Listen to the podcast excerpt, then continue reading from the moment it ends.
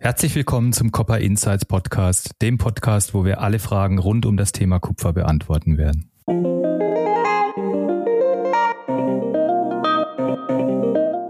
Was eben in der Kupferindustrie so problematisch ist im Vergleich zu anderen Industrien, ist diese Zersplitterung der einzelnen Phasen. Wenn man sieht, wo investiert wird in der Halbzeugindustrie, liegt klar auf dem Tisch. Die Investitionen gehen im Moment zum großen Teil, zumindest der europäischen Player, gehen in den NAFTA-Raum. Wenn ein Halbzeugwerk seine eigene Gießerei auswirkt, dann kann er gleich zumachen. Kupfer ist der Vorlaufindikator weltweit für Konjunktur. Klimaneutralität, die dann irgendwo versprochen wird. Ich habe große Zweifel und ich sehe die Gefahr, dass man dort auch falsche Hoffnungen schürt.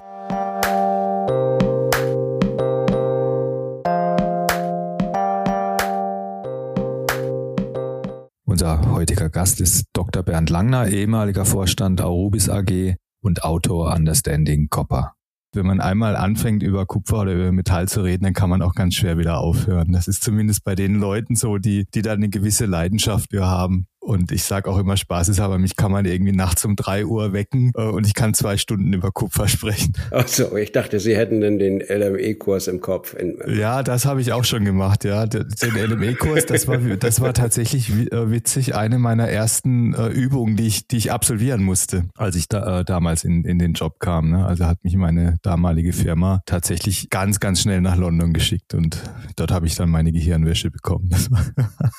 Ach so, ach so, und da haben Sie das Hatchen gelernt. Ja, zumindest die Grundzüge. Das Hatchen habe ich dann, das, das hört man nie auf zu lernen, da, da lernt man immer wieder dazu. Aber ich glaube, ich glaube sagen zu können, dass ich wahrscheinlich den besten Mentor hatte, den es in dem Geschäft zur damaligen Zeit gab. Also da habe ich wirklich extrem großes Glück gehabt. Ja, für mich war das immer schwierig. Ich hatte ja dann den äh, ab und zu mal mir das mal wieder erklären lassen, dann habe ich das auch wieder verstanden. Aber wenn man jetzt mal zwei, drei Wochen sich damit nicht beschäftigt, dann kann man praktisch wieder von vorn anfangen. So habe ich das empfunden. Also ich habe das also mal, das muss ich zu meiner Schande gestehen, so am Ende richtig durchdrungen habe ich das nicht. Also jedenfalls in der Praxis nicht. Also natürlich, wie theoretisch funktioniert, das kann man schon verstehen. Aber wie man das dann in der Praxis dann auch bewältigt, das war dann doch immer ein bisschen schwierig. Und das habe ich mir dann immer mal wieder erklären lassen.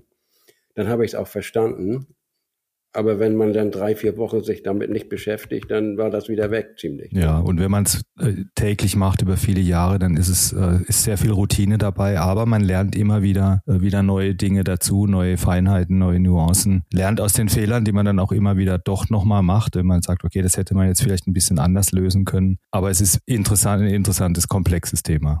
Das glaube ich auch. Das kann ich mir gut vorstellen. Und es macht sehr viel Spaß, weil es immer jeden Tag anders ist. Obwohl es Routine ist, aber der Markt ist halt jeden Tag anders. Ne? Und die ja, und man muss immer wieder Entscheidungen treffen, schnell. Genau, macht es so spannend. Also da kann man nicht erst eine Besprechung machen, genau. sondern man muss dann eigentlich gleich entscheiden. Ja, da macht man eine innere Besprechung mit sich selbst. Ja, ja, und das Schöne ist, und das war, das war eigentlich für mich damals auch das Faszinierende, ist eben diese, diese Komponente, dass es ein Future-Markt ist und über die, eine Komponente Zeit noch dazu kommt. Also sprich die Spreads, die man auch noch handeln kann, die, die sehr, sehr interessant sind. Und das ist eigentlich das, was es so, was so ein bisschen die Würze, die Salz, das Salz in der Suppe. Nein, ich habe mich damit ja nie so richtig auseinandersetzen. Das heißt, in meinem Buch habe ich natürlich den Teil, den habe ich teilweise auch von der LME übernommen, weil das war eigentlich der einzige Teil, den ich nicht völlig durchdrungen habe. Und äh, das heißt, das Kapitel, was in meinem Buch über Hedging ist, das stammt zum großen Teil von der LME. Ja, aber das ist sicherlich die LME-Seminare und die, die LME-Schulungen, ähm, die die anbieten. Das ist sicher äh, schon mal als Vorgriff für jeden, der, der Metallhändler werden will, eine essentielle Übung. Also das würde ich wirklich jedem ans Herz legen, da einmal nach London zu fahren und sich das, das dann wirklich auch mal live anzusehen und erklären zu lassen. Das ist eine gute Grundlage. Und ansonsten ist es, wie gesagt, Learning by Doing. Aber jetzt haben Sie gesagt, Sie haben das Hatchen nicht so, nicht wirklich durchdrungen. Es war auch nicht Ihre Aufgabe. Aber dann ja, obwohl man doch schon mal drauf gucken musste ab und zu mal. Also insofern, es war schon wichtig, weil es ja auch am Ende für das Ergebnis wichtig war. Ja, man muss es sicherlich dann in den Grundzügen verstehen. Aber beschreiben Sie mal Ihre Stationen bei Eurobis und Ihre Aufgaben. Die Sie ja bis in den, ich nehme es mal vorweg, die haben Sie ja bis in den Vorstand geführt und dann waren das sicherlich interessante Aufgaben. Ne? Ja, also ich bin eigentlich äh, ein bisschen Theoretiker, auch wenn das sich komisch klingt. Ich war also auch lange an der Uni. Ich habe promoviert in in Hamburg über Kunststoffe. Ich habe dann auch noch habilitiert, weil ich war noch sehr jung, als ich promoviert war und bin dann erst nach der Habilitation wo ich mich eigentlich mit Erdölchemie beschäftigt habe, zur Arubis gekommen oder damals die Norddeutsche Raffinerie. Bin dann angefangen in der Forschung und Entwicklung, bin dann schnell stellvertretender Leiter geworden und dann nach, ich glaube, nach fünf oder sechs Jahren bin ich Leiter der, Pro, äh, der, der, der Forschung und Entwicklung geworden. Und dann bekam ich immer Aufgaben dazu. Also immer wenn jemand in Rente ging und man wusste nicht, wer der Nachfolger war, sein sollte, dann bekam ich noch zusätzliche Aufgaben. Ich war also dann einige Jahre lang auch Leiter der Probenahme, ein Thema, das ja jetzt auch bei Arubis hochaktuell ist. Ich habe dann auch die, die äh, analytischen Laboratorien geleitet und ich war auch äh, ein Dreivierteljahr mal Leiter der ganzen Edelmetallproduktion. Also insofern, das habe ich aber alles nebenbei gemacht. Damals war ich dann immer noch äh, Leiter der Forschung und Entwicklung. Und dann wurde ich Geschäftsbereichsleiter für einen Bereich, von dem ich eigentlich damals noch nicht so viel Ahnung hatte. Das war der Bereich, der also auch Sie als Kunden betrifft, nämlich Rott und Strangos. Dann wurde, kriegte ich als zusätzliche Aufgabe die strategische Planung und in dem Sinne haben wir dann ja auch äh, Primetall und Schwermetall übernommen und ich wurde dann auch noch als, auch als Nebenjob äh, Geschäftsführer bei der Primetall. Das war eine sehr schwierige Aufgabe. Die machten zu der Zeit 10 Millionen Euro Verlust. Wir haben da 35 Prozent Personal abgebaut und am Ende hatten wir 7 Millionen plus. Und ich bin da von der ganzen Belegschaft mit Gewerkschaft und Betriebsrat und IG Metall mit Standing Ovations verabschiedet worden. Das war eigentlich für mich eine, ein sehr schönes Erlebnis, weil das eigentlich eine schwierige Zeit war und das war so nicht vorauszusehen. Gut, während der Zeit, wo ich bei Primetall war, wurde ich dann auch Vorstand und dann war ich die letzten Jahre bis zur Pensionierung war ich dann Vorstand und verantwortlich für Produkte und für eben auch Schwermetall, Primetall und auch äh, Qualitätsstelle, die gehörte auch zu mir. Sie haben es in einem Nebensatz vorhin kurz erwähnt, dass die Arubis ja gerade aktuell ein Thema hat. Die suchen auch gerade äh, drei Vorstände. Jetzt haben Sie beschrieben, wie Sie Vorstand geworden sind. Und ich nehme da jetzt mal mit, dass es Ihnen nicht geschadet hat, dass Sie dieses Unternehmen aus allen Perspektiven sozusagen kennengelernt haben. Ist das eigentlich der der Weg, den man in so einem speziellen Geschäft, wie, es das Metallgeschäft eben ist, ist das der Weg, den man gehen sollte, dass man Leute aus der eigenen Organisation nimmt? Ja, das wäre gerade ein, einem solchen Unternehmen äh, wäre das sehr wichtig, weil es einfach äh, in dieser Kombination mit Recycling, mit dem Hatchen und mit, dem mit, den, mit den Nebenmetallen, äh, das ist eigentlich einzigartig und eigentlich kann man so ein Unternehmen nur durchdringen, wenn man, äh, sagen wir, eine lange Zeit auch im operativen Geschäft gewesen ist. Und das ist eigentlich ein bisschen schade. Äh, ich würde auch sagen, es ist gut, wenn nicht alle Vorstände, sagen wir mal, diesen Weg gegangen, äh, gegangen sind, aber es müssten zumindest ein oder zwei Vorstände doch sein, die dort aus dem Geschäft bei Arubis kommen. Also das ist, hat sich in den letzten Jahren nicht ergeben, muss man sagen. Es waren vielleicht auch keine entsprechenden Kandidaten da. Aber das ist eigentlich schade und führt dann natürlich auch dazu, dass vielleicht manche Aspekte, die für das Unternehmen wichtig sind, nicht so beachtet werden, wie vielleicht für jemanden, der schon lange im Unternehmen ist. Jetzt haben Sie ja ein bisschen Abstand äh, zu dem Geschäft, zu der Branche, aber Sie sind trotzdem immer am Ball geblieben. Ne? Sie haben zwei Bücher geschrieben, nachdem Sie in Pension gegangen sind. Understanding Copper, das war das erste. Das zweite war dann auch, hat sich auch um, um andere Metalle noch, äh, noch viel umfassender beschäftigt. Es ist eigentlich eine, eine Enzyklopädie. Sie haben den Blick so ein bisschen mit Abstand. Was hat sich so ein bisschen verändert? Was ist Ihr Eindruck? Hat sich verändert in zur damaligen Zeit, als Sie aktiv waren? Ja, ich glaube, das Miteinander. Aber das ist, glaube ich, nicht nur ein Punkt, der bei Aurubis äh, eine Rolle spielt, sondern ich glaube, das ist die ganze Entwicklung. Ich weiß nicht, wahrscheinlich ist es am geringsten noch ausgeprägt bei mittelständischen Unternehmen. Aber bei den Großunternehmen ist doch eigentlich zu beobachten, dass doch alles vieles anonym läuft, also anonymer.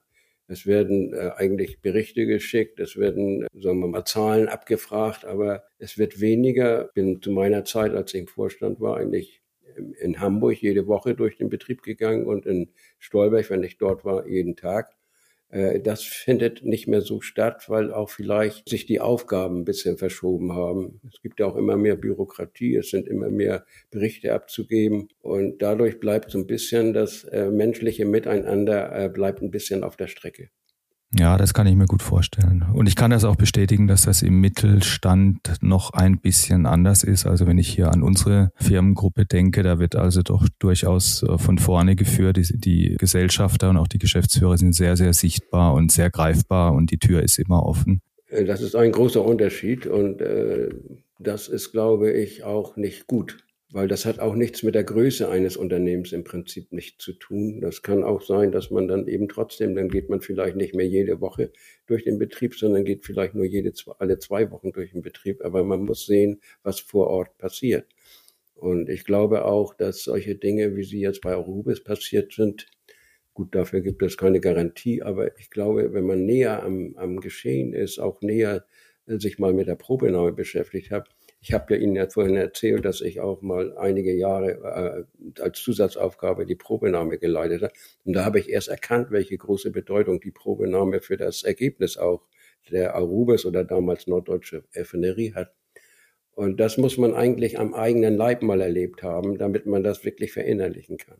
Kann man sowas verhindern, mit, wenn, wenn so viel kriminelle Energie, die ja offensichtlich da war, ist, ist das? Ich könnte, ich weiß das natürlich, kann man das, äh, ist das schwierig, das zu verhindern.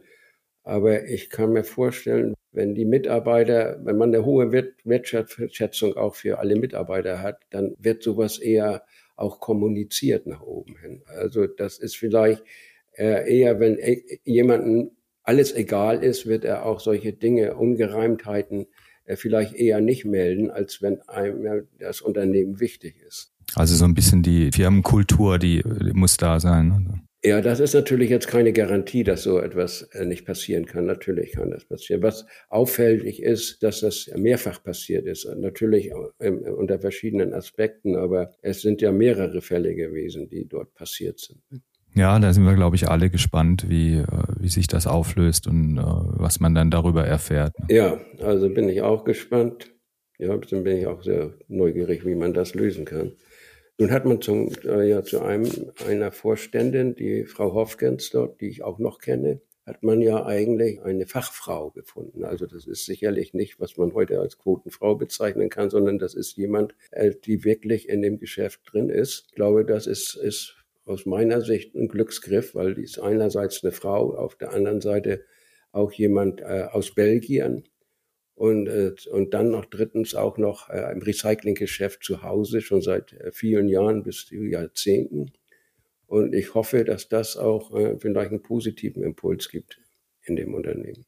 Ja, davon gehe ich auf jeden Fall äh, schwer aus. Jeder, der sie kennt und mit ihr, mit ihr gearbeitet hat in den äh, letzten Jahrzehnten, der kann das, glaube ich, nur bestätigen. Also das, da ist äh, absolute Expertise vorhanden und das ist sicherlich kein Zufall, dass sie an der Stelle ist, wo sie jetzt ist. Also das, äh, glaube ich, ist, da ist sich die gesamte Branche einig. Das ist ein großer Glücksgriff. Ich hatte es erwähnt, Sie haben zwei Bücher geschrieben äh, und Sie haben vorhin auch so ein bisschen erzählt, dass Sie auch einen sehr starken technischen Background haben. Verfolgen Sie noch die, die technischen Neuerungen, die es im Moment gibt in der Branche, gerade auf der Smelter-Seite? Ja, also ich lese, natürlich habe ich diese Fachzeitschrift äh, Erzmetall, lese ich, aber auch ich lese auch, ich habe mir bestimmte Stichworte bei Google gemacht, so dass ich dann auch immer so ein bisschen informiert bin. Ich bekomme auch, ich weiß nicht, ob Sie das auch bekommen, wie hieß die Copper Worldwide, bekommen, kennen Sie diese Zeitung, diese Nein, die kosten, die kosten nicht. Dafür habe ich auch ein paar Mal einen Artikel geschrieben. Die gibt es jeden, alle zwei Monate, glaube ich. Und das, da steht immer drin, was die einzelnen Firmen investieren und wo die sind. Aber im Wesentlichen auch auf der Smelter-Seite, also weniger im, im äh, Halbzeuggeschäft. Und das heißt, ich verfolge das schon, was passiert. Natürlich alles nur, sagen wir, aus einer anderen Warte. Und ne? wenn man nicht mehr direkt im Geschäft ist, dann ist das doch ob das alles dann so realistisch ist, was man sich dabei denkt, äh, da bin ich mir auch nicht so sicher. Aber sind die, die Entwicklungen, die wir sehen, es wird ja jetzt unheimlich viel äh, investiert, gerade in Recycling, das ist ja gerade das Top-Thema, ähm, nicht nur auf der Hüttenseite, sondern auch äh, auf der Halbzeugseite wird massiv investiert, um eben Recycling Kupfer zu bekommen für den, für den Stoffkreislauf, um, um grüner zu werden, aber auch um eine Versorgungssicherheit zu haben und eben dieser, dieser Knappheit, die uns wohl droht, äh, ein bisschen zu entgehen. Gibt es da auch technische, technische Fortschritte, die, die es ermöglichen, so ein bisschen diese, diese verborgene Mine in einer Deponie zu heben oder, oder nochmal äh, Gestein oder, oder Konzentrat zu verarbeiten, wo noch Metall drin ist? Ja, aber vielleicht vorweg dann die äh, Nachfrage von nach Kupfer ist ja im Wesentlichen getrieben durch Innovation. Äh, das ist beispielsweise die Batterie oder das ist äh, das in, Windkraft oder ähnliches. Auf der anderen Seite findet man aber beim Kupfer selbst relativ wenig Innovation. Oder wenn das Innovationen sind, sind die schon ziemlich, äh, sind die doch schon viele Jahre und ähm, manchmal auch Jahrzehnte alt. Es wird immer noch von neuen Prozessen gesprochen. Also bei dem Recycling beispielsweise für komplexe Rohstoffe ist ja dieses Kaiser Recycling System, was ja eine Abwandlung vom Eisersmelt ist, eigentlich State of the Art. Und das ist auch das, was, was dort in Amerika jetzt investiert wird. Es gibt noch eine andere Form, die auch eigentlich ähnlich effektiv ist. Das ist bei Boliden, die ja auch Elektronikschrott verarbeiten. Aber ich, es ist mir nicht so bekannt, dass es einen echten Durchbruch gibt für völlig neue Verfahren. Denn die, die Technologien, Eisersmelt ist jetzt auch, ich glaube, ich habe den ersten Eisersmelt gesehen in Australien, das war 1900, ich glaube 86.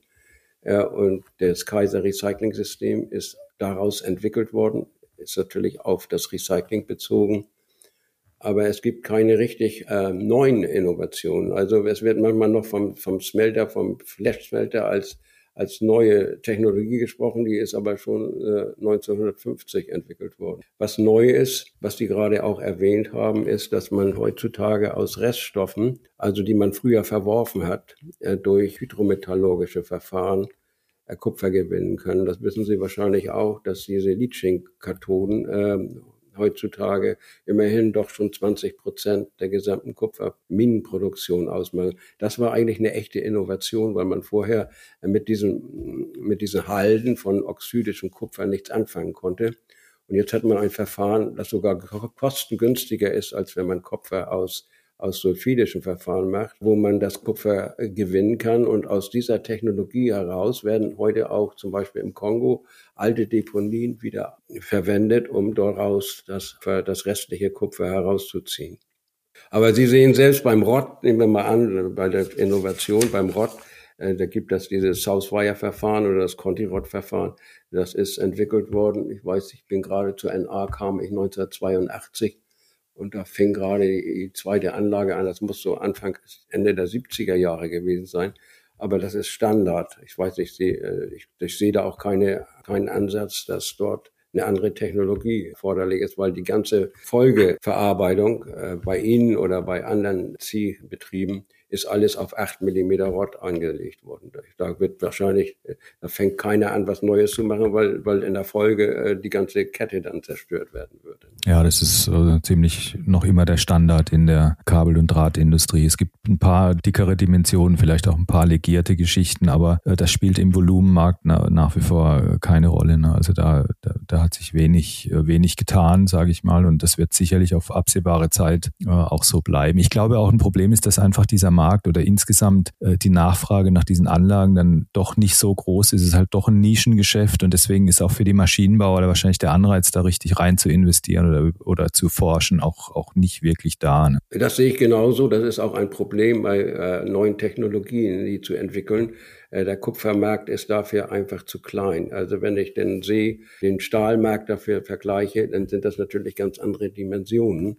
Und um einen neuen Prozess zu entwickeln, das, das dauert erstmal viele Jahre und das dauert, es sind auch sehr hohe Investitionen.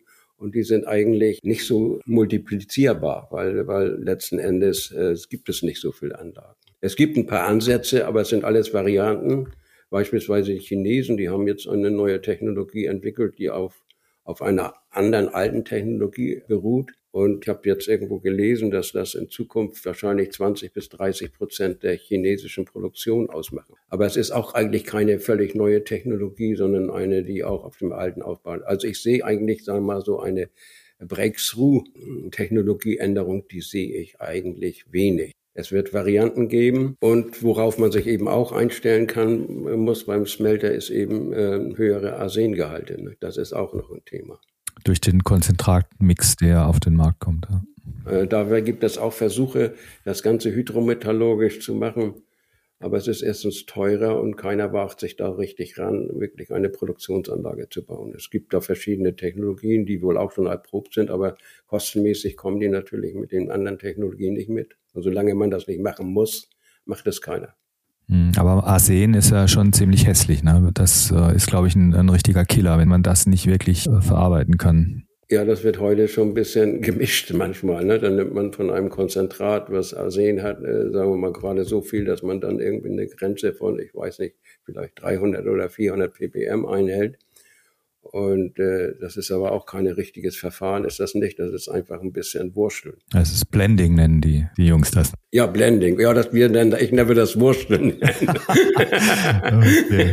ja, ja. So, so ein, so ein äh, Custom Smelter, wie, wie es die Aurobis ja, ja ist und äh, auch immer war, ähm, das ist ja auf den ersten Blick ist es eine, eine Blackbox, aber in, im Grunde ist es doch ein relativ einfaches Geschäftsmodell. Klären Sie mal aus Ihrer Sicht die Einflussfaktoren, so die wichtigsten Komponenten. Was beeinflusst den Erfolg eines Custom Smelters? Also natürlich als erstes diese TCRCs. Ich weiß nicht für jemanden, der das Wort nicht kennt, das sind die äh, Erlöse, die die Hütte bekommt für die Verarbeitung pro Tonne Material und die zusätzlich, äh, die sie bekommt für das für die Herstellung von Kathoden, also bezogen pro Tonne auf Kathoden. Das sind das natürlich die erste Gruppe. Das zweite sind die Prämien, die man bezahlen bekommt, äh, wenn man LME-fähige Kathoden herstellt. Dann kommt hinzu bei den Custom Smelter, was ein ganz erheblicher Effekt sein kann, äh, die Schwefelsäure, weil das ist ja, wenn man so sieht, beispielsweise Arubis, die machen, ich weiß nicht, zwei Millionen Tonnen äh, Schwefelsäure insgesamt und machen vielleicht eine Million Tonnen Karton. Das heißt also, der Schwefelsäureanteil, der produziert wird, ist größer als der Kupferanteil. Und dann spielen natürlich auch noch eine Rolle die Nebenmetalle. Wenn man das Gold und Silber gut gewinnen kann mit geringen Verlusten, ist das natürlich auch ein zusätzlicher Gewinn. Dagegen steht natürlich die, die Nebenprodukte, die nichts bringen oder eher Deponiekosten wie Schlacke oder oder auch Arsen, äh, die dann davon abgezogen müssen von den Erlösen. Das heißt, die Schwefelsäure wurde früher immer verkannt, dass das ein großer Effekt, das kann einen großen Effekt haben auf die Gesamtergebnis. Denn ob sie dann nun 10 Dollar oder 80 Dollar pro Tonne Schwefelsäure kriegen, bei zwei Millionen Tonnen kann sie sich ausrechnen, wie viel das auf Ergebnis ausmacht. Ja, und im schlimmsten Fall müssen sie für die Entsorgung äh, bezahlen, weil keiner es haben will. Und dann äh, führt es dazu, dass der Smelter den Betrieb einstellen muss, weil man nicht mehr weiß, wohin mit der Schwefelsäure. Das ist ja auch schon einige Male zum Beispiel in China passiert. Das ist natürlich insofern ganz gut. Äh, die Euro ist ganz gut äh, stationiert in Europa. Wenn das auch äh, sonst ein Nachteil ist, ist es für die Schwefelsäure ein Vorteil, weil man hier auch einen Markt für die Schwefelsäure hat. Gut, das gleiche Schicksal haben auch, auch Zinksmelter zum Beispiel oder überall, wo eben dieses Nebenprodukt in erheblicher Menge fällt. Es ist eben wichtig, in hoher Qualität das anzubieten, damit man das auch zum Beispiel in der Lebensmittelindustrie benutzen kann. Was mir gerade einfällt, ist noch Schrottabschläge. Ja, natürlich, natürlich. Ich habe jetzt eben auf, auf die Konzentrate nur bezogen, das ist klar. Beim Schrott spielt das natürlich auch eine große Rolle. Und da sind natürlich auch die Nebenmetalle, wenn man die gewinnt, natürlich spielen natürlich auch eine Rolle. Also ich glaube, dass das Geschäftsmodell von der Aurubis äh, mit dem Einschmelzen von Schrotten und damit auch teilweise die Hitze nutzen, die man beim Smelter äh, aus den Konzentraten gewinnt, das ist schon sehr robust und hat sich eigentlich, wenn man es mal ganz genau sieht, seit 150 Jahren auch nicht viel verändert. Das wurde zwar jetzt immer, es wird zwar jetzt immer gesagt, wir machen jetzt diese Nebenmetalle, wir sind Multimetal, aber wenn man mal zurückblickt, das, ähm, das war schon immer so. Ne? Das war ja auch ein Grund, weshalb ich so ein bisschen Ahnung hatte, darüber ein Buch zu schreiben über die anderen Metalle. Ja, klingt logisch. Aber wenn man jetzt dann äh, sieht, dann hat man ja relativ wenige Einflussfaktoren. Natürlich muss man eine Anlagenverfügbarkeit sicherstellen, dass man eben auch schmelzen kann und, und das muss alles in Ordnung sein. Aber dann ist ja eigentlich der, so der menschliche Einflussfaktor, der, äh, was, was eine Steuerung so eines Unternehmens betrifft, dann doch eher begrenzt, weil man ja schon so bestimmte Rahmenvoraussetzungen haben muss, für die man eigentlich nichts kann oder die man auch schlecht beeinflussen kann, sondern die Weltmarkt- oder Konjunktur getrieben sind oder einfach An Angebot und Nachfrage dann ist es halt schon ein sehr, sehr volatiles Geschäft dann auch über die Zeitachse, mit dem man, glaube ich, dann auch ganz gut leben können muss, wenn man in diesem Geschäft ist. Ne? Ja, was aber auch eben, was Sie schon erwähnt haben, was auch eine große Rolle spielt, ist natürlich die Verfügbarkeit. Weil letzten Endes ist ja die Kathode, Sie müssen Ihren Lackdraht ja den Kunden anbieten. Und man braucht eigentlich, wenn man theoretisch denkt, braucht man beim Smelter am Ende ja gar keinen Kunden, weil man hat ja immer noch das LME-Lagerhaus. Und äh, das heißt, das ist vielleicht auch ganz interessant, weil ich das natürlich am eigenen Leibe erlebt habe. Ich habe ja Halbzeug gemacht und auch Hütte, dass die Denkweise total anders ist. Also ich sag mal, die Hütte denkt nur in Tonnen, weil sie weiß, jede Tonne bringt so und so viel Geld. Das heißt, Verfügbarkeit spielt eine Rolle, Durchsatz spielt eine Rolle. Während äh, beim Halbzeug, da denkt man eigentlich mehr, wenn ich jetzt das englische Wort nehme, weil es besser passt, in Values. Also da versucht man hochpreisige Produkte zu machen, die über Kupfer, den Kupferpreis hinaus viel Erlös bringen. Und da treffen manchmal Welten zusammen. Das ist also die Denke, dann die Denke von dem Halbzeug auf die Denke auf das, auf die Hütte zu übertragen, ist, äh, ist sehr schwierig. Also ich habe das, wie gesagt, am eigenen Leibe erlebt, weil ich ja auch auf sowohl beim Primmetall natürlich auch auf der Halbzeugseite war die viel schwieriger ist. Und äh, das heißt, letzten Endes denkt eine Hütte in Tonnen. Und das gilt auch für Rott, also auch für Weiherrott im Prinzip. Da ist auch Durchsatz, natürlich braucht man da auch die Kunden, das ist ganz klar, sonst brauchen wir auch Schwering und Hasse oder sowas, das ist natürlich schon wichtig. Aber es ist eigentlich eine lange Kathode, weil 70 Prozent der, der Kathoden werden heute zu Rott umgesetzt. Ja, da ist die Halbzeugindustrie äh, wesentlich komplexer, ne? auch durch die Legierungsvielfalt. Und die Denke ist ganz anders. Und das merkt man eigentlich auch, ich weiß nicht, Sie kennen sicherlich die International Copper Association, wo die ihr Geld hingeben. Äh, die geben natürlich ihr Geld ungern. Manchmal machen sie es, weil sie meinen, äh, müssen wir auch ein paar Brutsamen hin tun für die Halbzeugindustrie, sondern die gibt das Geld nur in Marktentwicklung, äh, was weiß ich, China, Vietnam oder ähnliches, weil sie einfach sieht, also ich muss den, wenn ich in Tonnen denke, muss ich den Rottabsatz fördern. Ja, klar. Ja, das ist, das ist natürlich schon auch logisch aus Sicht einer Hütte und vor allen Dingen einer Hütte, die eben diese, diese Downstream-Aktivität Rott hat. Da gehört auch Rubis dazu. Es gibt natürlich auch viele, die das eben gar nicht mehr wollen, die das nicht haben, sondern die sagen, wir, wir enden bei der Kathode, wir wollen uns mit dem industriellen Risiko einer Rottproduktion dann gar nicht mehr belasten. Da gibt's ja viele Beispiele auch in Europa. Und mir denkt immer noch dass das Beispiel, als damals ähm, Phelps Dodge äh, verkauft worden oder aufgegangen ist in Freeport McMorran. Die Minen sind übernommen worden, aber sämtliche Downstream-Aktivitäten wurden, wurden sofort verkauft, weil man damit eigentlich nichts mehr, nichts mehr zu tun haben will. Und das macht ja auch einen gewissen, gewissen Sinn, weil die weiter, die Veredelung, die man erzielt oder der Value, der Added Value bei einem Rot ist nicht so erschreckend hoch. Aber und das ist auch ein Teil der Wahrheit, wenn man diesen Absatzkanal hat, hat, hat man natürlich auch gleichzeitig ein Outlet für seine Kathoden und muss die eben nicht an die Börse fahren oder an ein paar große Händler verkaufen. Und das äh, ist sicherlich auch ein charmanter Gedanke. Ne? Ja, und man spart auch ein bisschen äh, Lagerkosten und ähnliches, weil man die Kathoden direkt, und das ist heute, heutzutage, wo man äh, Zinsen und ähnliches wieder auch wieder eine Rolle spielen, äh, ist das auch wichtig. Also, äh, aber Sie haben es schon erwähnt, ähm, was eben in der Kupferindustrie so problematisch ist im Vergleich zu anderen Industrien, ist diese Zersplitterung der einzelnen Phasen. Das heißt, es gibt eine Mine, die macht mal allgemein Konzentrat, manchmal haben sie auch noch einen Smelter dabei, dann gibt es den Smelter, dann gibt es vielleicht den Rottproduzenten, dann gibt es den Drahthersteller, Lackdraht wie Sie, oder es gibt die Halbzeugproduzenten. Und das gibt es bei Stahl und beim Aluminium nicht in der Form. Also die sind mehr integriert, diese Industrie. Die sind mehr integriert und äh, da kann man sich natürlich fragen, woher kommt das? Haben Sie eine Erklärung? Ja, ja zwei Erklärungen habe ich. Die eine ist bisschen historisch, vielleicht nicht die wichtigste. Historisch wurde ja früher äh, Kupfer eigentlich nur verwendet für konstruktive Werkstoffe, also für Dächer, für Kirchen und ähnliches. Das war so bis zum, sagen wir mal, Ende des 19. Jahrhunderts war das eigentlich die Haupt. Das wurde damit wurde Kupfer eigentlich nur hergestellt durch äh, Pyrometallurgie. Es wurde durch Feuer, also wurde raffiniert, aber es war nie so ganz so sauber. Dann kam die Nachfrage über die Elektrizität. Und auf einmal ging diese Technologie nicht mehr. Man konnte eigentlich mit dem nichts mehr anfangen. Man musste jetzt was anderes machen. Das war aber, diese Kupferelektrolyse war eine völlig fremde Technologie gegenüber dem, was die, was die Firmen früher gemacht haben. Das wäre so, als wenn ein, äh, ein Rechenschieberhersteller jetzt Computer herstellen wollte. Ne? Und dadurch hat sich schon die Trennung ergeben. Dadurch war die Elektrolyse, die war schon mal außen vor und dadurch hat sich das natürlich auch entwickelt, dass da schon mal an der Stelle schon mal eine Trennung war zwischen dem Kupferproduzenten, jedenfalls dann, wenn das für elektrische Anwendungen war, und dem Verarbeiter. Der zweite Grund ist eigentlich wahrscheinlich der wichtigere. Die Kathode ist fest. Sie können die Kathode transportieren.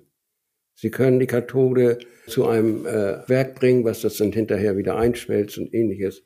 Beim Stahl und beim Aluminium ist es so, der Endprodukt ist flüssig, flüssiges Metall. Das können Sie nicht transportieren. Sie können, es wird ein bisschen Aluminium transportiert über, über, über Wagen, vielleicht mal 50 Kilometer oder so, aber in flüssiger Form. Das heißt, Sie haben als Endprodukt bei der, beim Kupfer, haben Sie einen Feststoff, den Sie in alle Welt schicken können. Beim Stahl und beim Aluminium, da haben Sie aber äh, was Flüssiges, was Sie nicht in alle Welt schicken können. Sie müssen es eigentlich, wenn Sie gut sind, sofort verarbeiten und nicht wieder einschmelzen. Das ist eigentlich meiner Meinung nach der Hauptgrund, weil die Kette äh, und das gibt's natürlich beim Nickel auch, also da ist es auch fest am Ende. Aber immer wenn, wenn man am Ende einen Feststoff hat, den man transportieren kann, dann haben Sie schon mal eine Möglichkeit, das Ganze äh, zum Fahrzeug wegzuschicken. Und das geht im Stahl und im Aluminium geht das eigentlich vielleicht kleinen Ausnahmen gar nicht. Dadurch ist das Kupfer auch wesentlich volatiler als beispielsweise Aluminium, weil Sie natürlich zwischen jeder Stufe haben Sie, äh, haben, haben Sie Handel. Zwischen jeder Stufe müssen Sie hatchen. Und das ist natürlich wesentlich anfälliger für Spekulation, als wenn Sie eine durchgehende Linie haben. Ja, und vielleicht ist das auch der Grund, warum dann äh, sich diese Kontrakte an der LME, also Aluminium hat sich ja nach vielen langen Widerständen der Produzenten dann etabliert und auch äh, ist auch ein etablierter Kontrakt geworden. Aber bei Stahl ist es bis heute eigentlich nicht wirklich gelungen, das auf die äh, das Stahlgeschäft oder das Risikomanagement im Stahl dann quasi an der, an der Börse abzubilden. Da gab es auch erhebliche Widerstände, immer mal wieder ein neuer Kontrakt, der dann nicht wirklich geflogen ist. Aber das ist äh, eigentlich logisch, weil man letzten Endes ist da auch, sagen wir mal, ich weiß nicht, das wissen Sie besser als ich, äh, wie viel ähm, Handel getrieben wird, ähm, Aluminium, Hatching und ähnliches und wie viel Handel im Kupfer betrieben. Ich vermute mal, dass es beim, das Hatching beim Kupfer viel, viel häufiger ist als beim Aluminium. Ja, das, das ist so, also sowohl das Handelsvolumen an der LME als auch das Open Interest ist in den letzten Jahren zumindest bei Kupfer, wenn ich das richtig erinnere, immer deutlich größer oder größer gewesen als bei Aluminium, obwohl Aluminium ja ein viel größerer Markt ist weltweit, was die Tonnage angeht. Also von der Logik her müsste Aluminium das, das am meisten gehandelte Metall sein, ist es aber nicht. Und wenn man es in Relation zum, zur Marktgröße nimmt, ist Kupfer mit Abstand die Nummer eins. Es hat aber auch aus meiner Sicht noch einen anderen Hintergrund. Kupfer hat ja so den, den Spitznamen Dr. Copper. Kupfer ist der Vorlaufindikator weltweit für Konjunktur. Da gibt's auch wirklich rationale Gründe, warum das so ist. Aber aufgrund dieser Funktion als Dr. Copper ist es natürlich auch ganz logisch der Lieblingsspielball der Spekulanten. Gerade der Makros, der Makrofonds. Ne? Wenn das jetzt eine Kette wäre und das würde keine Spekulation, Hedging dazwischen war, sondern sagen wir mal von der, ich sage jetzt mal beim Aluminium vom Bauxit äh, bis, zur, bis zur Dose, äh, dann würde dazwischen ja kein Handel stattfinden. Höchstens in, innerbetrieblich, aber nicht, äh, nicht extern. Ne? Und äh, deswegen glaube ich, dass das ist ein wesentlicher Grund, weshalb äh, Kupfer, beim Nickel haben sie ja auch Feststoff am Ende. Da, Nickel können sie auch überall hinschicken. Also alles, was so am Ende Elektrolyse hat, das können sie irgendwo verschicken. Und alles, was am Ende irgendwo ein Schmelzprozess ist, das können sie nur da weiterverarbeiten, wo es auch entstanden ist. Das ist meiner Meinung nach auch die, der Grund, weshalb dort gehatcht werden kann. Ja, und ich glaube auch, dass, wenn man sich das anschaut, auch äh, natürlich spielt auch so ein bisschen für die Spekulanten oder für die Fonds, die das institutionell betreiben und damit Geld verdienen wollen, spielt natürlich auch ein bisschen der Preis eine, eine Rolle, die Volatilität. Und da ist natürlich Kupfer genau, hat so diesen Sweet Spot. Ne? Das ist teuer genug, es ist aber nicht so teuer wie Nickel. Es hat eine, eine ausreichende Volatilität, aber es ist auch nicht ganz so bekloppt wie Nickel, ne? was wir auch vor ein paar Jahren gesehen haben. War, ist historisch gesehen, jetzt gerade nicht, aber ist historisch gesehen, ist es in der Backwardation. Das ist auch Traders Paradise. Ne? Also man muss so ein paar Dinge, muss man, die sprechen halt einfach für, für Kupfer und das, äh, das hat schon so ein bisschen einen, Charme. Und äh, jetzt wir als äh, Kupferleute, ich, ich hatte immer gesagt, ich fremdel mit Aluminium nach wie vor. Äh, es war bis vor wenigen Jahren das einzige Metall, das ich wirklich nie gehandelt habe. Das sind wirklich zwei Welten, Kupfer und Aluminium, das passt nicht zueinander. Ne? Das ist, lässt sich auch nicht wirklich legieren. Es ist im Schrottgift für das jeweils für das ein oder andere Metall. Äh, ich glaube, das ist schon wirklich greifbar. Ne? Also Also äh, und es sind auch komplett andere Spieler in der von der Mentalität her in der in der Branche. Das muss man schon ganz klar sagen. Ja, Kupfer und Aluminium, die streiten sich ja auch oder sind beide, äh, beide große Profiteure der grünen Transformationen. Es gibt auch sicherlich in, in, vielen Anwendungen dann nach wie vor immer wieder den Wettbewerb zwischen Kupfer und Aluminium. Wenn, wenn ich jetzt mal auf Kupfer schaue, wird es gelingen in Ihren Augen äh, mit Ihrem technischen Background Kupfer, die Kupfererzeugung tatsächlich klimaneutral zu gestalten?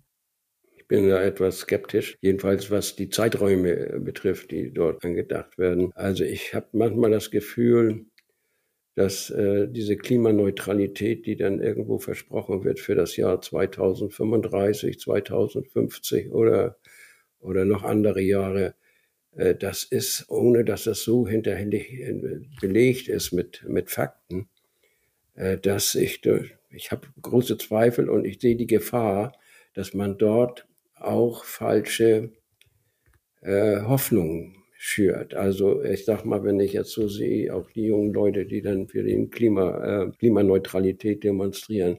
Und wenn man denen sagt, und wir haben 1935, gibt das hier alles klimaneutral sein. Und was passiert, wenn das nicht eintritt? Weil ich glaube nicht, dass man das in den Zeiträumen machen kann. Ich meine, die viele Technologien beruhen ja auf Wasserstoff, die man dann braucht, weil man braucht man den Wasserstoff, um das zu speichern. Ich habe auch eine Solaranlage zu Hause, aber ich bin auch klimaneutral, aber, aber, aber das bedeutet, dass ich zwar genauso viel erzeuge, wie ich wahrscheinlich verbrauchen werde. Ich habe die noch nicht so lange, habe ich mir nur ausgerechnet. Aber das ist ja gelogen, denn im Winter brauche ich natürlich Strom und im Sommer habe ich viel, der muss manchmal zum negativen Preis äh, weggegeben werden. Also äh, mir wird da zu viel versprochen. Dass das alles geht, das kann ich mir vorstellen. Dass aber der Wasserstoff dann da ist, das kann ich mir nicht vorstellen. Sie müssen auch eins bedenken, wenn Sie sagen, heute sind 50 Prozent des Stroms ist aus erneuerbaren Energien, dann bezieht sich das nur auf Strom. Äh, 80 Prozent der gesamten Energie, die man braucht, ist Wärme. Und wenn man die gesamte Wärme auch noch auf Strom umstellen will, also beispielsweise Wärmepumpe, dann wird das sehr schwierig. Und bei der Wärme, da gibt es, da ist nur 20 Prozent, äh, noch 15 bis 20 Prozent ist dort äh, klimaneutral und das ist überwiegend äh, Biomasse, also Holz oder anderes Material. Also äh, deswegen diese 50 Prozent, mit der man spricht, die sind ja nur die halbe oder nicht mal die halbe Wahrheit, wenn 80 Prozent der, der Energieverbrauchs eher Wärme als Strom ist. Ich glaube, das wird, es wird auch nicht genug Wasserstoff geben. Wir haben ausgerechnet, dass der Wasserstoff, wenn man jetzt alles, was man so überschüssig hat oder sowas, wenn man das alles nehmen würde und man würde daraus nichts mehr exportieren, sondern alles äh, in Wasserstoff umwandeln, dann würde das noch nicht mal reichen, um, um 20 Prozent des Wasserstoffbedarfs für die Ammoniakherstellung, die heute schon mit Wasserstoff passiert, ersetzt. Also ich bin sehr, ich, es wird gehen, es wird funktionieren, aber die Zeiträume, die sind mir nicht genügend hinterlegt und ich habe die Befürchtung, dass man zu viel verspricht. Ja, ich glaube auch, dass es, dass es sportlich wird, gerade für uns in, in Deutschland, weil wir ja doch äh, einen Sonderweg gehen äh, im Vergleich zu anderen Industrienationen. Wir so ein bisschen in einer Sackgasse uns befinden, aus der man auch nur schwer wieder rauskommen wird, weil ähm, die Entscheidungen, die getroffen worden sind in den letzten Jahren und die Umstände, die noch dazugekommen sind mit, äh, mit dem Konflikt oder dem, dem Krieg in, in der Ukraine und eben dem ausbleibenden Pipeline-Gas, das hat ja so ein bisschen die Strategie, die, die Deutschland hatte, von heute auf morgen oder über Nacht über den Haufen geworfen. Ne? Und ich, wenn man jetzt gerade aktuell sieht, dass man die Rettung oder die, als Brücke äh, Gaskraftwerke äh, ausschreiben möchte, um, um diese Residuallast, äh, die, die dann eben quasi diese Spitzen liefern sollen. Und, und das ist ja schon so ein bisschen äh, absurd auch. Ne? Weil man letzten Endes, äh, man findet ja kaum jemand, der also ähm, investieren wird in so ein Gaskraftwerk, wenn er nicht weiß, wie viel Strom er daraus erzeugen soll. Das ist ja unbekannt. Das hängt ja dann sehr vom Wetter ab.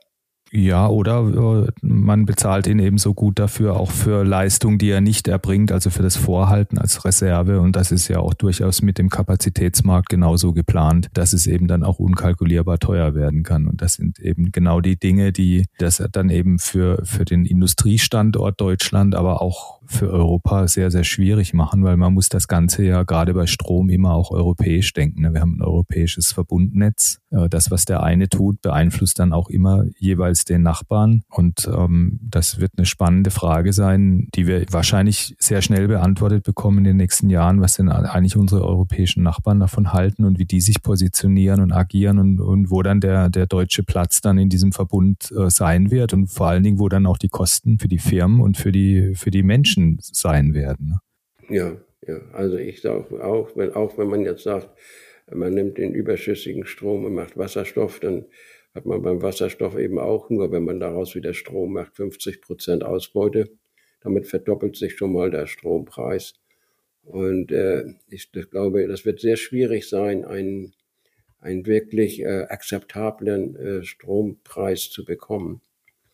Und das wird dazu führen, dass wir dazu führen, dass zwar die Industrie vielleicht nicht ganz abwandert, aber es wird dazu führen, dass eben Investitionen, äh, die insbesondere die, die Energie erfordern, nicht mehr hier in Deutschland oder wahrscheinlich auch nicht mehr in Mitteleuropa getätigt werden. Und äh, das ist so ein mählicher ähm, Ausgang und weiß auch nicht, äh, vielleicht rudert ja noch mal jemand zurück, aber man hat noch nicht das Gefühl, dass der große Ruck da durchgegangen ist.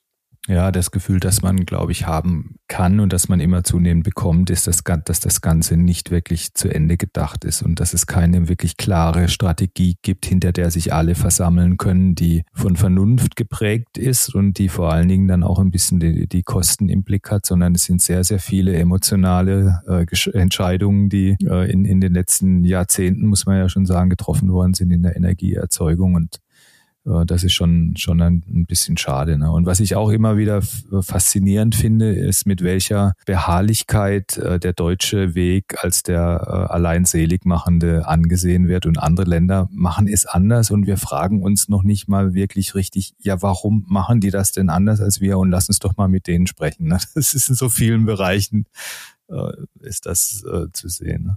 Aber es ist auch teilweise, ich sag mal, äh, ich bin da jetzt raus, auch manche Unternehmen äh, haben auch Mitschuld, wenn sie diese Versprechungen, äh, sagen wir mal, veröffentlichen. Also ich nehme mal das Beispiel Deutsche Bahn. Die erzählen, sie brachen ICE läuft nur mit, äh, mit Ökostrom und die S-Bahn in Hamburg läuft auch nur mit Ökostrom. Dabei wird verschwiegen, dass die Regionalzüge und die Güter, der Güterverkehr, der läuft mit Kohlestrom, weil die natürlich nur einen bestimmten Mix bekommen. Aber so wird in der Öffentlichkeit äh, der Eindruck erweckt, als ob das alles kein Problem ist. Und das ist auch gefährlich, weil, weil letzten Endes äh, dann die Marketingabteilung letztendlich äh, sagt, äh, das hört sich doch gut an und wir machen das jetzt so, obwohl das einfach nur Tischrechnergeschichte ist und nicht irgendwo was Reales. Und das sehe ich manchmal ein bisschen bisschen kritisch, dass man, dass man da auch manchmal mit aufspringt, ohne dass man und, und weiß, dass das eigentlich in Realität viel schwieriger sein wird, als man denkt. Ja, ich hoffe, dass, dass mit diesen Voraussetzungen und in dieser Gemengelage der Metallstandort Deutschland eine, eine Zukunft hat. Kupfer sehe ich persönlich noch eher ähm, als überlebensfähig an. Aluminium, habe ich jetzt letzte Woche gelesen, ist der, der Primäraluminiumausstoß in Deutschland ist bei 37 Prozent im Vergleich zum Jahr 2019. Also das, das sind zwei Drittel verschwunden, heimlich, still und leise. Und jetzt könnte man, könnte man ja ganz brutal sein und sagen, naja, die Energieeinsparung, die, die jetzt stattgefunden hat, ist im Grunde äh, auf, hat die Aluminiumindustrie oder die, die Primäraluminiumerzeugung alleine gestemmt, weil das ist der größte Stromverbraucher in Deutschland nach der Bahn. Ja, und letztendlich haben wir dann CO2 exportiert weil natürlich dieses Aluminium, was hier jetzt nicht mehr produziert wird, woanders produziert wird, möglicherweise unter schlechteren Bedingungen. Aber zumindestens ist es so, wir, äh, das ist ja auch, auch das Problem in der Diskussion, äh, je mehr wir die Industrie-Energiestandorte äh, schließen, desto besser sieht unsere Energiebilanz aus. In Wirklichkeit ist aber das ganze Thema ja global zu sehen und wir haben, wir exportieren dann das CO2 letztendlich. Ja, das ist schon ein Problem und man kann es, glaube ich, auch gar nicht so wirklich beziffern. Ne? Man kann das auch ganz, ganz schwer nebeneinander legen und sagen, na ja, jetzt hat, hat man in Deutschland das weniger emittiert an CO2 und dafür ist an einer anderen Stelle der, der Welt so und so viel mehr produziert und das ist ja dann ein bewegliches Ziel und man weiß es nicht mehr. Aber in, in Summe haben Sie sicherlich recht, es ist einfach nur eine Verlagerung von A nach B. Und man kann vermuten, dass es oft in, in Ländern dann passiert, die eben nicht so gut ähm, äh, dastehen, was die Verfahrenstechnik und die Sorgfalt äh, angeht.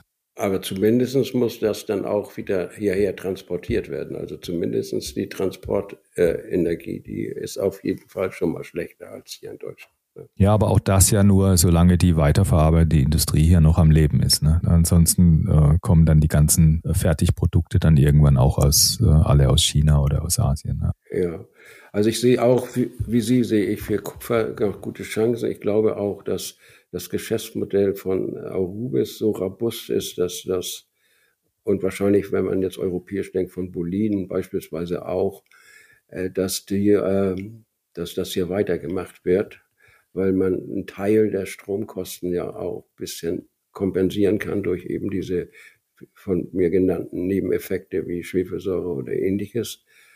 Aber das Problem wird der Absatz dann sein, weil die Halbzeugwerke, die haben das dann teilweise wesentlich schwerer, weil die natürlich diese, äh, diesen Ausgleich äh, nicht haben. Die haben letzten Endes die eigene Gießerei haben alle haben ein großes Problem. Und wenn ein Halbzeugwerk seine eigene Gießerei auswirkt, dann kann er gleich zumachen. Ich habe das erlebt. Äh, wir hatten ja noch eine kleine Firma bei Primetall, bei EIP in England. Die da gab es tolle Verträge mit denen, als ich da anfing, mit 180 Tage Zahlungsziel. Die konnten dann aber nicht mehr zahlen. Also mussten wir die dann übernehmen. Und die hatten ihre Gießerei vorher zugemacht. Ja, das, dann wissen die nicht mehr, wohin mit den Schrotten und ähnliches. Also wenn jemand seine Gießerei zumacht im Halbzeug, äh, der kann dann gleich den Rest auch zumachen. Ne, weil, weil, weil er mit den Schrotten nicht klarkommt. Und im Halbzeug ist es eben so, also jetzt nicht beim, beim Draht, aber bei den anderen Halbzeugen, der Schrottanteil, der bei der Produktion entsteht, ist ja erheblich. Das geht ja bis 50 Prozent und mehr. Ja, und man braucht diese Schrotte auch. Ne? Man kann aus Neumetall kein Halbzeug herstellen. Man braucht unbedingt Schrott für den, für den Produktionsprozess in der Gießerei. Ne? Das ist ganz essentiell. Aber wenn man sieht, wo investiert wird in der Halbzeugindustrie, das ist natürlich auch, äh, das liegt ja äh, auch ganz klar auf dem Tisch. Äh, die, die Investitionen gehen im Moment zu, zum großen Teil, zumindest der, der europäischen Player, gehen in den NAFTA-Raum, ne? also nach Amerika. Nicht so sehr, nicht so sehr Asien, weil dort gibt es so brutale Überkapazitäten, dass die Preise da so, so völlig im Eimer sind. Aber äh, Amerika ist äh, the place to be im Moment. Ne? Und äh, das hat, da spielen sicherlich auch die äh, nicht nur die die steuerlichen Rahmenbedingungen und die die Incentives eine Rolle, sondern eben auch zum ganz großen Teil die Energie, äh, die Energiekosten. Ja, natürlich natürlich. Das sind dann praktisch dann drei Cent oder so, die noch für Strom bezahlt werden dort. Ne? Und, äh, und das ist für eine Gießerei ist das natürlich äh, der Tod, wenn der im Wettbewerb, wenn man die hohen äh, Energiepreise sieht. Und deswegen sehe ich ein bisschen eher nicht so optimistisch für, sagen wir, solche Gießereien. Für die Arubis selber sehe ich das nicht ganz so äh, problematisch, weil die werden auch nicht investieren, mehr also Greenfield-Investitionen machen. Die werden immer versuchen, vielleicht mal mit einem Stillstand ihre Kapazitäten wieder zu erhöhen mit, mit geringen Mitteln. Aber ich glaube nicht, dass dort nochmal ein großes Werk entstehen wird. Und ja, spielen die Energiepreise natürlich auch eine Rolle. Aber sie spielen nicht in dem Sinne, äh, sind die nicht also ähm, so zu sehen, dass das dann gleich also Schließung bedeutet wird. Bei Gießereien kann das in Einzelfällen schon der Fall sein. Gut, man muss jetzt der, der, der Fairness halber sagen, dass die, die Energiepreise sowohl Gas als auch Strom äh, deutlich zurückgekommen sind von den, von den Peaks, die wir gesehen haben. Und sie scheinen sich jetzt auch, auch wenn man nach vorne schaut, auf die, auf die Börsenpreise auf einem Niveau äh, zu stabilisieren, äh, das äh, zumindest aus jetziger Sicht erträglich ist. Aber sie sind, dieses Niveau ist immer noch höher als vor dem ganzen Schlamassel. Ne? Und das ist, und man, wenn man in einem wettbewerbsintensiven Umfeld ist, muss man sich natürlich auch immer mit den anderen äh, Regionen der Welt ähm, vergleichen. Und da ist äh, Deutschland und Europa tatsächlich immer noch deutlich teurer als, äh, als andere Regionen, mit denen wir eben dann auch konkurrieren um diese, um diese ähm, Standorte. Ne? Und das lässt sich auch nicht immer kompensieren mit äh, Effektivität. Da ist dann auch irgendwann auch eine Grenze. Und wenn man sich die Bürokratie anguckt, ist die Effektivität wird dann ja auch teilweise noch gebremst. Ja, ich glaube, wenn Sie eine, wenn Sie eine Umfrage machen würden in den Unternehmen, was ist, äh, das sind die größten Hemmschuhe, dann würden wahrscheinlich neben Fachkräftemangel und Energie, was klar, was auch ein Thema ist, äh, wäre aber ganz oben auf der auf der Liste diese völlig bekloppte Bürokratie, Regulierung. Das ist wirklich schon so aus dem Ruder gelaufen in den letzten Jahren. Das ist wirklich, das macht auch keinen Spaß. Ne? Also wenn man es einfach mal ganz salopp sagen kann, es, es ist sicherlich nicht äh, jemand Unternehmer geworden und damit er den halben Tag Tag irgendwelche Zettel ausfüllt. Ne? Das ist wirklich absolut irre. Ja, und das ist aber auch ein bisschen Ausdruck, man misstraut den Unternehmern. Also es, es fehlt eigentlich das Grundvertrauen. Also dadurch, dass man dass, man, dass sie ständig Zettel auffüllen müssen, fühlen sie sich ja auch nicht mehr wertgeschätzt als Unternehmen. Man fühlt sich ja immer in der Rechtfertigungsposition. Ja, das mag sein, aber ich, ich, das, ich würde noch nicht mal Misstrauen unterstellen. Von, von, ich glaube sogar, dass, dass da viel auch gute Absicht dahinter ist und dass man denkt, wenn man mehr reguliert und, und die, die Regeln enger fasst, dass man da was Gutes tut und vielleicht irgendwelche Katastrophen verhindern kann, in, gerade auch im Finanzsektor, ne, da haben wir ja auch viele Geschichten gesehen. Ich glaube, dass es eine gute Absicht ist, die aber sich verselbstständigt hat und die die ja auch ein Geschäftsmodell ist für all diese Leute, die diese Re Regeln dann überprüfen. Es kommt ja dann ein Audit, Auditor und es, und das ist so eine Industrie, da ist so eine Industrie entstanden, die, die natürlich ein vitales Interesse dran hat, dass das immer weitergeht. Ne? Und da, also ich würde eigentlich sagen, da müsste, da müsste wirklich brutal sein. Ne? Für jede, für jede neue Verordnung, die kommt, müssten eigentlich fünf, an, fünf andere weg. Ne? Ja, dann, ja. Ich, es ist auch zum Beispiel jetzt das Thema äh, in dem Sinne das Lieferkettengesetz, was ja jetzt äh, zunächst mal etwas verhindert ist. Ich will Ihnen da mal, äh, damit man, das ist aber genau das, was die sagen. Man hat vielleicht eine gute Absicht, aber erreicht vielleicht sogar das Gegenteil. Also äh, ein Beispiel, das habe ich auch in meinem Buch bei der Recherche gemerkt. Äh, wenn Sie bedenken, dass etwa 90 Prozent aller in, einer, in den Minen beschäftigten Leute das sogenannte Artisanal Mining heißen. Das heißt also mit der Hand glauben. Also 90 Prozent aller Beschäftigten in der Minenindustrie arbeiten, äh, sagen wir mal, auf, mit einer niedrigen Mechanisierung und teilweise wahrscheinlich auch unter äh, erbärmlichen äh, Umständen. Und das sollen insgesamt 200 bis 300 Millionen Menschen sein, die davon leben. Jetzt, jetzt stellen Sie sich vor, das Lieferkettengesetz kommt und wir sagen, von denen nehmen wir nichts mehr. Wer kommt dann? Die Chinesen. Also da gibt es Beispiele im Bernstein, da ist das auch passiert. Da haben die Amerikaner sich zurückgezogen, weil die das, diese Arbeitsbedingungen nicht mehr akzeptieren. Da sind die Chinesen gekommen, zahlen niedrigere Preise als, als vorher, weil ja auch der Wettbewerb äh, fehlt. Und man hat eigentlich das Gegenteil erreicht. Das, was man für die Menschen erreichen wollte, hat man nicht erreicht. Viel besser wäre es, wenn man, äh, wenn man den, sagen wir mal, die Materialien abnimmt, aber gleichzeitig dafür sorgt, dass die Schritt für Schritt äh, zu besseren Arbeitsbedingungen kommen. Also man erreichte das Gegenteil eigentlich mit dem, was man eigentlich macht. Weil die Chinesen haben da wenig Skrupel. Gut, gut gemeint ist oftmals nicht wirklich gut. Genau, ja, ja. Herr Dr. Lange, jetzt haben Sie, jetzt haben wir lange über Metall gesprochen und über Ihre Karriere im, äh, in der Metallindustrie und Sie wissen, was jetzt kommt. Das frage ich eigentlich jeden meiner, meiner Gäste.